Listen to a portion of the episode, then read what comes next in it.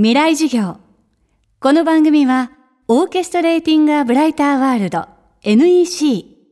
暮らしをもっと楽しく快適に、川口義賢がお送りします。未来授業水曜日チャプター3未来授業。今週の講師は、将棋観戦記者、大川慎太郎さんです。コンピューターソフトと人間のプロ棋士が対決する真剣勝負。将棋電王戦の新シリーズがスタートしています。人工知能がプロ棋士を追い詰め、追い越そうとしている現代。棋士はソフトとどう向き合っているんでしょうか。大川さんは、羽生善治さんや渡辺明さんなど、将棋のトッププロ棋士11人にインタビューしてその本音を著書「不屈の棋士」にまとめました未来授業3時間目テーマは「将棋ソフトは敵か味方か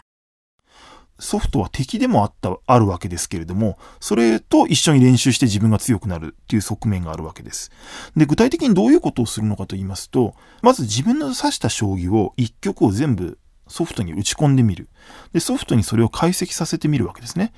最初の1手目から最後のところまで。そうすると、ここで間違えたとか、これがいい手だったとか、そういうことが一目でわかるんですね。で、プロ棋士も対局が終わった後感想戦といってお互いに意見を、どこが良かったか悪かったかという意見を言い合うんですけれども、そこで発見できなかったような、いい手というのが見つかったりすることもありまして、それを知ることができるのはやっぱり次への過程になりますので、そういう意味では練習に、あの、勉強になりますよね。あとは、プロ棋士の間で流行っている局面というのがあるわけです。あの、その戦型とか戦術とか戦法っていうのがあるんですけど、そこの部分をソフトに実際に打ち込んでみて、ソフトがどういう手を出してくるのかと。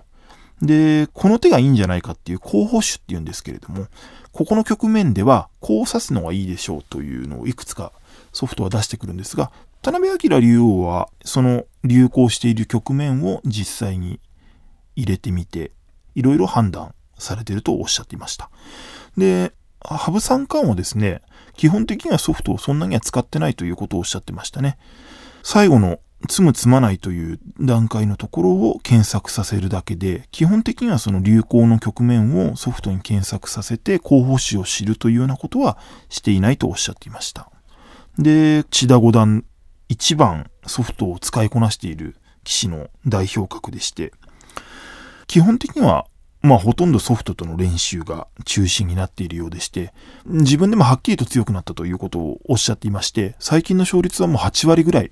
あります。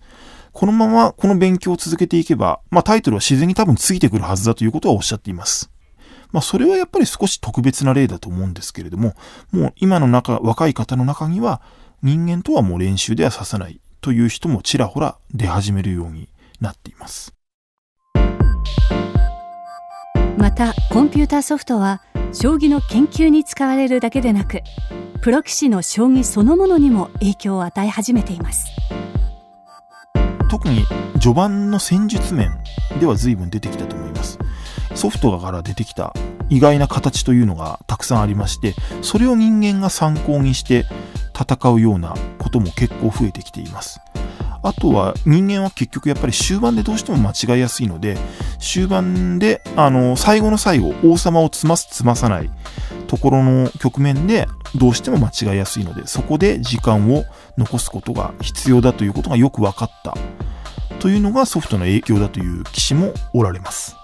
これから先もだからどうなっていくのかなという期待や不安はあります。あのーただ一つ言えるのは、将棋というものの可能性が広がったことは間違いないと思います。やっぱり今まで人間になかった発想がソフトによってたくさん出てきましたので、特にやっぱり人間って怖がるんですよ、どうしても。自分の王様、玉が、あの、最後詰まされてしまったら負けてしまうので、玉の周りはまあ比較的、あのー守備を固めたりすることが多いんですけれども、ソフトは比較的そこで自分の王様が薄い形でも厭わずに攻めていったりすることがありますので、そこでやっぱりその怖いという感覚がないソフト、それをなんとか人間に取り入れられないかと言って勉強してしたり考えているのが先ほど言った千田さんが代表とするような棋士たちですね。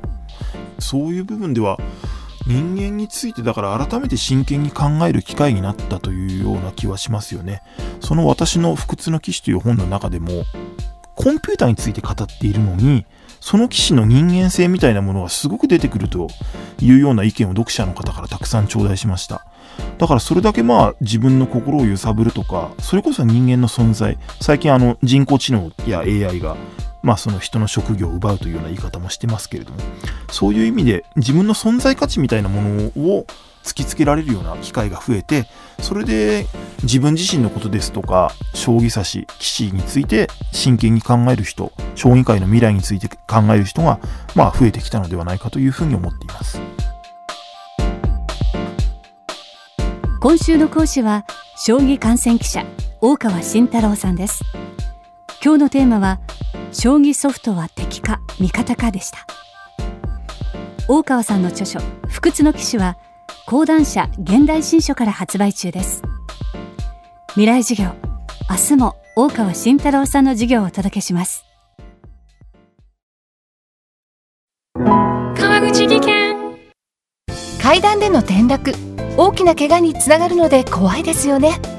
足元の見分けにくい階段でもコントラストでくっきり白いスベラーズが登場しました。皆様の暮らしをもっと楽しく快適に。川口技研のスベラーズです。未来授業。この番組はオーケストレーティング・ア・ブライター・ワールド NEC 暮らしをもっと楽しく快適に川口技研がお送りしました。